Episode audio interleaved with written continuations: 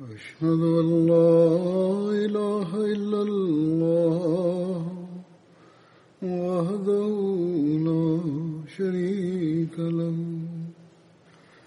وأشهد أن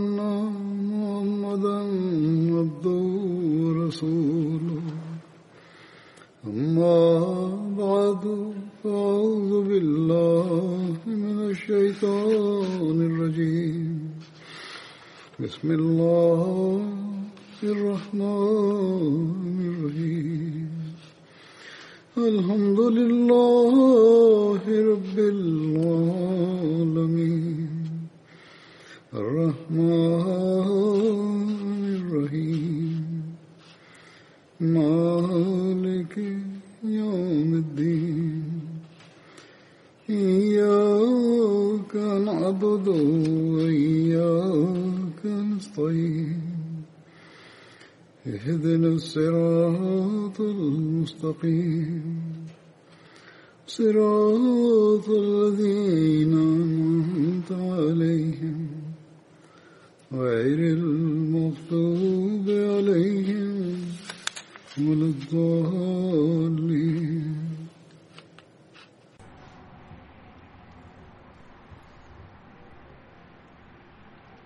En el día de hoy ya hemos ofrecido la oración del Id y además es viernes. En relación a la coincidencia entre el Id y la oración del viernes en el mismo día, una instrucción del Santo Profeta, la paz de Dios sea con él, indica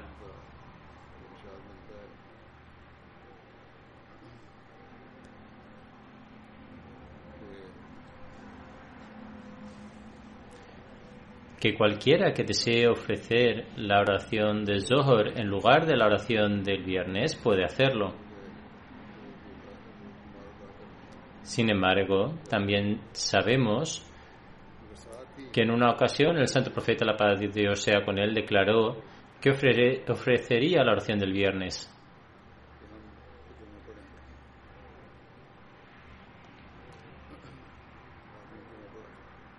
El mismo santo profeta ofreció la oración del viernes y por esta razón indiqué a Mir Saheb que cualquiera que quisiera ofrecer la oración del Zohar en congregación en lugar de la oración del viernes podía hacerlo y no tenía que ofrecer la oración del viernes.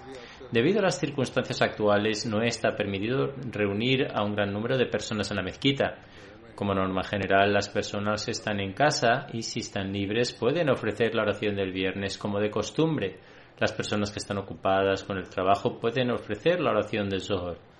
No obstante, siguiendo lo que hizo el santo profeta, la paz de Dios con él, estamos ofreciendo la oración de Jumma. De forma similar, en la época de Hazrat Muslim Maud y segundo Jalifa, algunas veces también coincidieron Idul Azha y la oración del viernes. Ciertas personas comenzaron a alegar razones sobre por qué debía ofrecerse la oración del Zohar y no la oración de Jumma.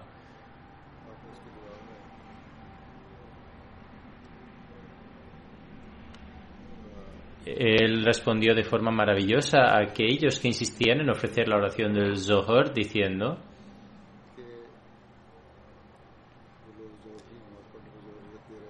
Qué generoso es nuestro Señor que nos ha concedido dos Eids. Si uno recibiera dos uh, chapatis, es decir, un, un pan eh, de la India cubiertos de mantequilla, ¿por qué rechazaría uno de ellos? Naturalmente aceptaría ambos, a menos que hubiera una razón concreta. Así que el santo profeta, la paz de Dios sea con él, ha permitido ofrecer la oración del Zohar a quienes no pueden atender la oración del viernes y nadie tiene derecho a reprocharles nada. Asimismo, para aquellos que tienen la oportunidad de ofrecer ambas oraciones, es decir, la oración del Id y la oración del viernes, Nadie tiene el derecho a criticarlos o decir que no aprovecharon la flexibilidad que se les otorgaba. En cualquier caso, hay cierta flexibilidad, pero encontramos que el ejemplo práctico del santo profeta fue que ofreció la oración de Yuma del viernes. Por lo tanto, como mencioné anteriormente, hoy estamos ofreciendo la oración del viernes, pero el sermón será breve y para ello he seleccionado algunos escritos del Mesías prometido en los que explica el propósito de su advenimiento. También he dado unas claras directrices a también ha dado unas claras directrices a su comunidad con respecto a la aceptación del santo profeta, la paz de Dios sea con él, como Hatamun Nabiyyin y profeta vivo, y también ha explicado su elevado rango y posición.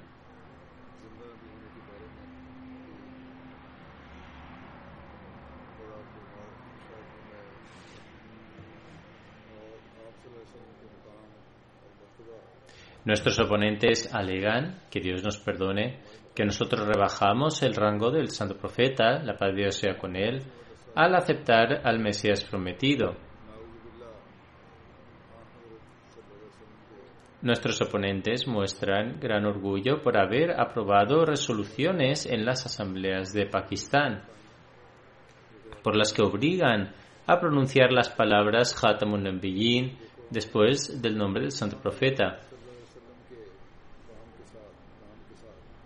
De esa manera ellos reivindican que esta es una increíble expresión de amor que tienen por el santo profeta y su posición.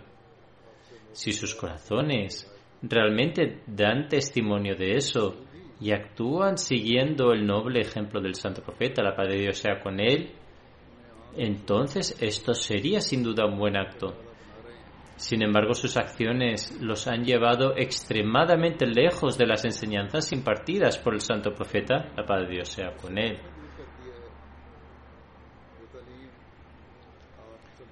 Si uno volviera a la época del santo profeta, la paz de Dios sea con él, y adoptara las prácticas y enseñanzas que el santo profeta nos impartió y que él mismo siguió, ningún musulmán jamás golpearía el cuello de otro musulmán.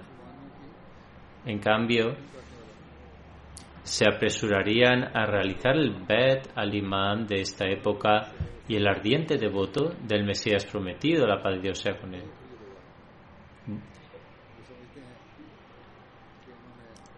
Es decir, el ardiente devoto del santo profeta que es el Mesías prometido. Creen que al hacer uso de las palabras Hatamun Nabiyyin como algo obligatorio, según la constitución de Pakistán, prestan así un servicio sobresaliente y crean un obstáculo para los Ahmadis. Estas personas cegadas por su ignorancia no saben que un Ahmadi comprende el verdadero significado y el estatus de Hatamun Nabiyyin, tal y como nos lo enseñó el Mesías prometido. Estas personas ni siquiera pueden acercarse al poder y al efecto que contienen las palabras del Mesías prometido. Cada acción y cada momento de la vida del Mesías prometido mostró tal amor y adoración por Hazrat Anbiya eh, eh, que estas personas ni siquiera lo pueden comprender.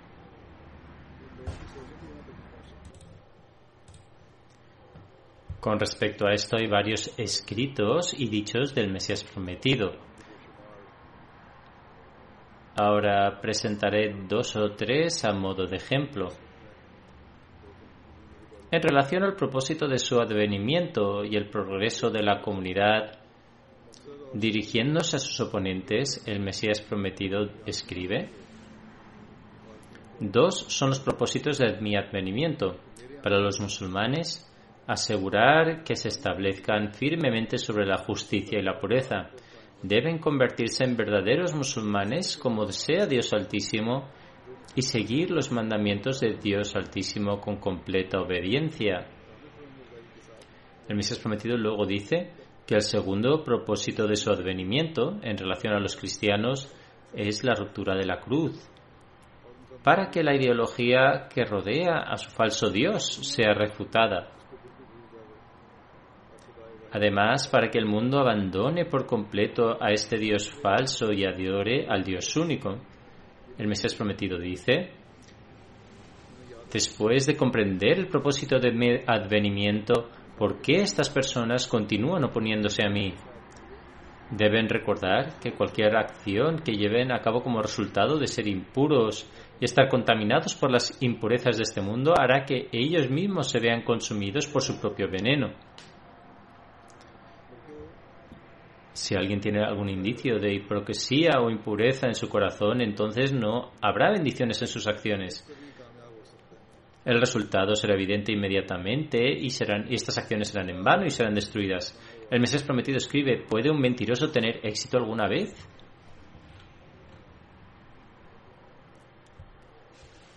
Ciertamente, Allah no guía a nadie que sea transgresor y mentiroso.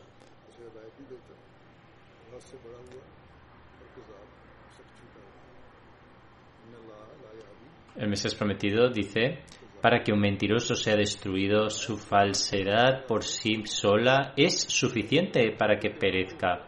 O sea, si una persona miente, su falsedad conducirá a su ruina. No obstante, cualquier acción que se lleve a cabo con las bendiciones de Dios el glorioso y su mensajero, y cuya semilla sea plantada por las manos de Dios Altísimo, los ángeles descienden para salvaguardarla, pues el hombre no tiene la capacidad de llevar esto a cabo. ¿Cómo esta comunidad ha sido establecida como, esta comunidad ha sido establecida por Dios Altísimo, sus ángeles descenderán para protegerla. ¿Quién tiene el poder de detener esto? Este es un desafío. Cuanto más se opone la comunidad musulmana Ahmadía, progresa más rápidamente por la gracia de Allah. El Mesías prometido dice, recordad, si mi comunidad se ha establecido simplemente como una empresa mundana, entonces será destruida y no quedará rastro de ella pero si ha sido establecida por Dios Altísimo, e indudablemente este es el caso, e incluso si el mundo entero se levanta en su contra, la comunidad continuará floreciendo y extendiéndose, y los ángeles la salvaguardarán.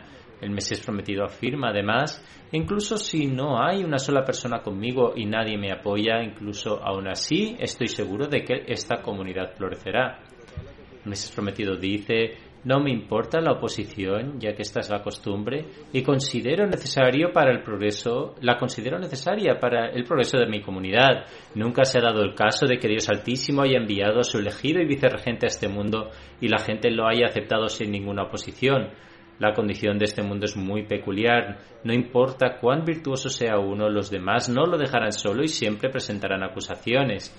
El Mesías prometido dice Debido a las bendiciones de Dios Altísimo, nuestra comunidad está progresando de manera extraordinaria. Hoy vemos que se pueden encontrar miembros sinceros que han prometido lealtad al Mesías prometido en más de 200 países del mundo. Cuando el Mesías prometido estaba escribiendo esto, afirmó que el número de miembros sinceros era de cientos. Hoy, por la gracia de Dios, hay cientos de miles de bets cada año. El Mesías prometido afirma, la razón principal de establecimiento de esta comunidad es para que la gente se desprenda de las impurezas de este mundo y viva como los ángeles, adoptando la verdadera pureza. Por lo tanto, es nuestro deber actuar de acuerdo con esta guía del Mesías prometido y asegurar que nuestra condición esté en línea con las verdaderas enseñanzas del Islam. Esta es la verdadera manera de derrotar a nuestros enemigos y obtener la victoria sobre ellos. Luego, profesando su propia creencia y la de su comunidad y la verdadera obediencia al santo profeta, el Mesías prometido dice, os digo verdaderamente y juro por Dios Altísimo que mi comunidad y yo somos musulmanes y que profesamos creer en el santo profeta y al sagrado Corán de la manera en que un verdadero musulmán debería hacerlo. Considero que la desviación del Islam, incluso por un ápice, es similar a la destrucción de sí mismo. Creo que todas las bendiciones y la generosidad que se puede obtener y la cercanía a Dios solo pueden lograrse mediante la verdadera obediencia y el amor perfecto por el santo profeta, la paz de Dios sea con él, y no de otra manera. No hay camino hacia la piedad excepto el adoptado por el santo profeta, la paz de Dios sea con él.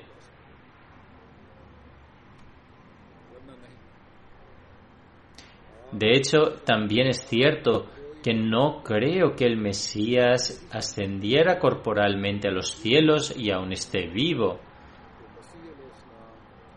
La razón de esto es que tal creencia es similar a la deshonra y la falta de respeto hacia el santo profeta, la paz de Dios sea con él.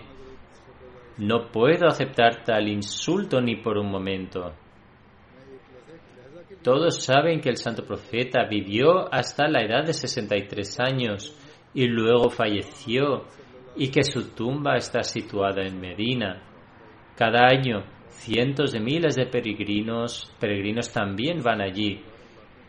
Si es irrespetuoso considerar que el Mesías falleció, entonces pregunto, ¿cuál es la razón para aceptar tal falta de respeto e insulto hacia el santo profeta, la paz de Dios sea con él?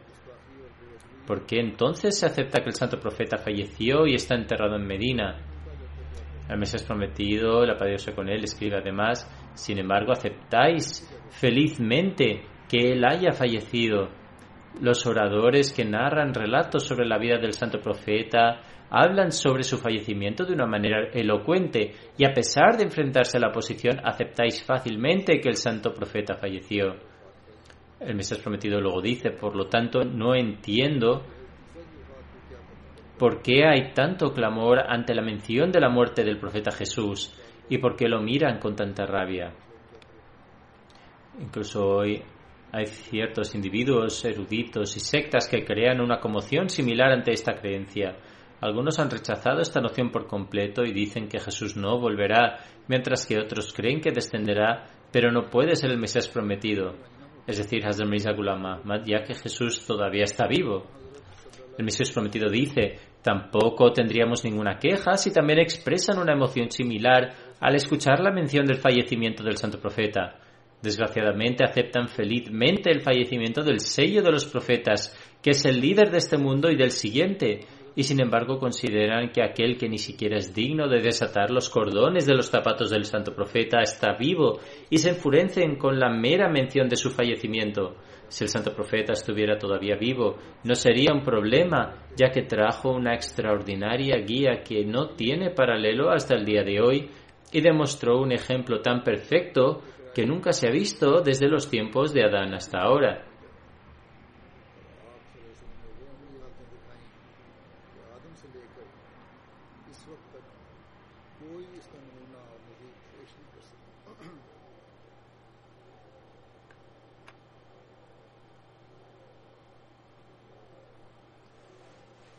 El Mesías prometido sigue diciendo, os digo sinceramente que la necesidad de la llegada del santo profeta a este mundo fue mucho más significativa que la de Jesús. Además, el santo profeta, la sea con él, era la encarnación de tantas bendiciones que a su muerte los compañeros se vieron abrumados por la intensa emoción y hasta el punto de que Hazrat Umar sacó su espada de su vaina y declaró que quien quiera que, diga que el santo profeta había muerto le cortaría la cabeza. Fue durante este momento de intensa pasión que Dios Altísimo concedió a Hazrat Abu Bakr una luz, eh, una particular luz espiritual y sabiduría. Reunió a todos y pronunció un discurso y citó el siguiente versículo.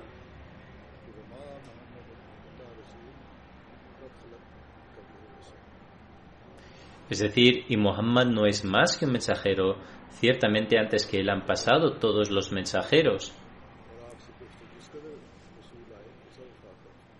El Mesías prometido dice, ahora reflexionad cuidadosamente sobre este asunto para saber por qué Hazrat Abu Bakr recitó este versículo en particular con motivo de la muerte del santo profeta, la paz de Dios sea con él. ¿Cuál era su objetivo e intención?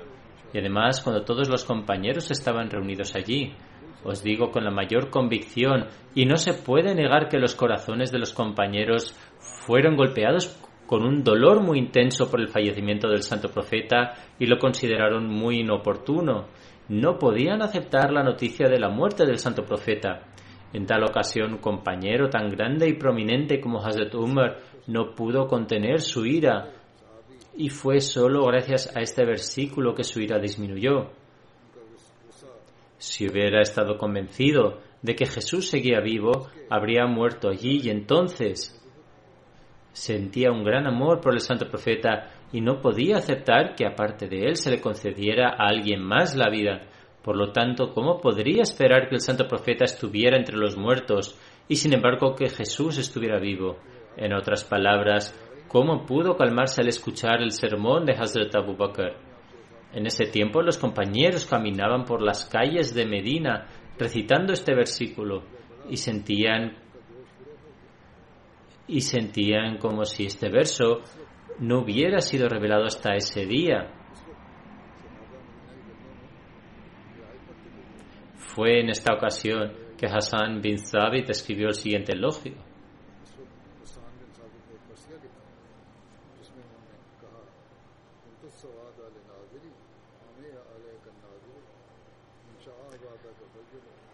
Es decir, dado que el mencionado verso había confirmado que todos los anteriores al santo profeta habían fallecido, por lo tanto Hassan escribió que ya no se preocuparía por la muerte de nadie que muriera a partir de ahora.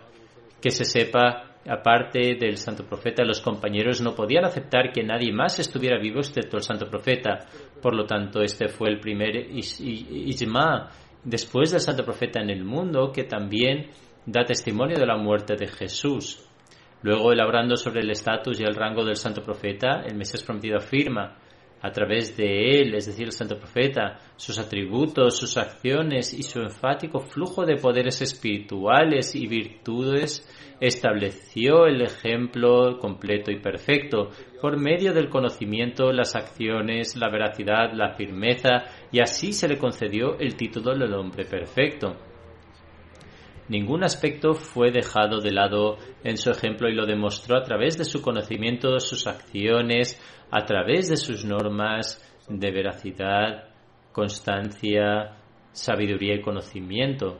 Y así fue nombrado el hombre perfecto.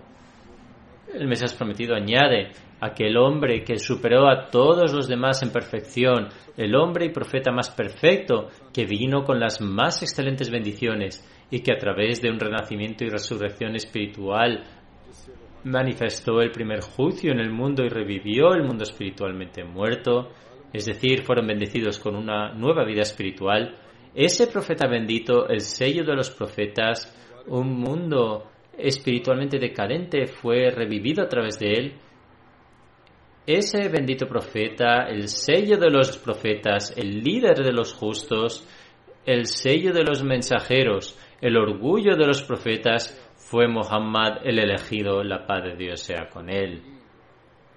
Oh Dios amado, recompensa a este amado profeta con la misericordia y las bendiciones con las que ningún hombre desde el principio de los tiempos ha sido recompensado por ti. Si este gran profeta no hubiera aparecido en el mundo, no habríamos sabido nada de la verdad de los profetas menores como Jonás, Job, Jesús, hijo de María, Malaquías, Juan, Zacarías, etc. Cierto, fueron aceptados, se les concedió la cercanía y fueron honrados y amados por Dios. Y la gente se enteró de su veracidad, es decir, estos profetas, gracias al favor del santo profeta sobre ellos. Oh Dios, derrama tus bendiciones, paz y prosperidad sobre él y su progenie y a todos los compañeros la conclusión de nuestra oración es que toda la alabanza pertenece al Señor de los mundos. Que Dios Altísimo nos conceda la verdadera comprensión del estatus y rangos del Santo Profeta y nos permita continuar rezando por él.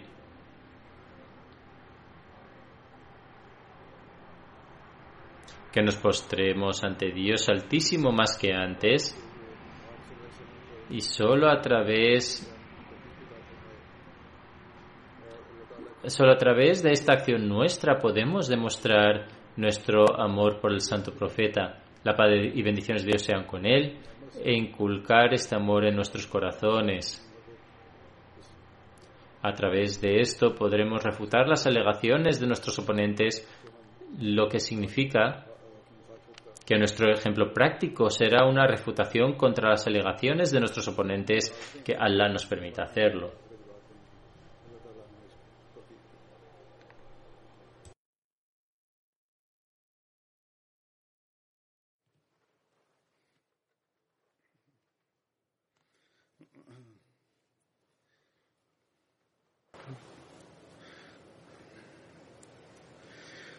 الحمد لله الحمد لله نحمده ونستعينه ونستغفره ونؤمن به ونتوكل عليه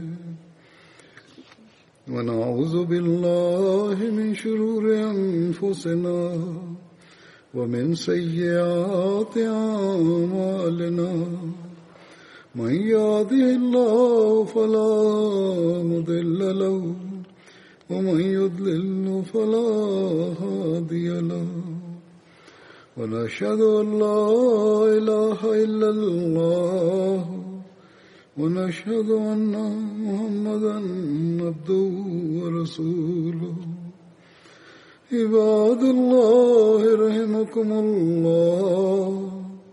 إن الله يأمر بالعدل واللسان وإيتاء ذي القربى وينهى عن الفحشاء والمنكر والبغي يعظكم لعلكم تذكرون. اذكروا الله يذكركم وادعوه يستجب لكم ولذكر الله أكبر.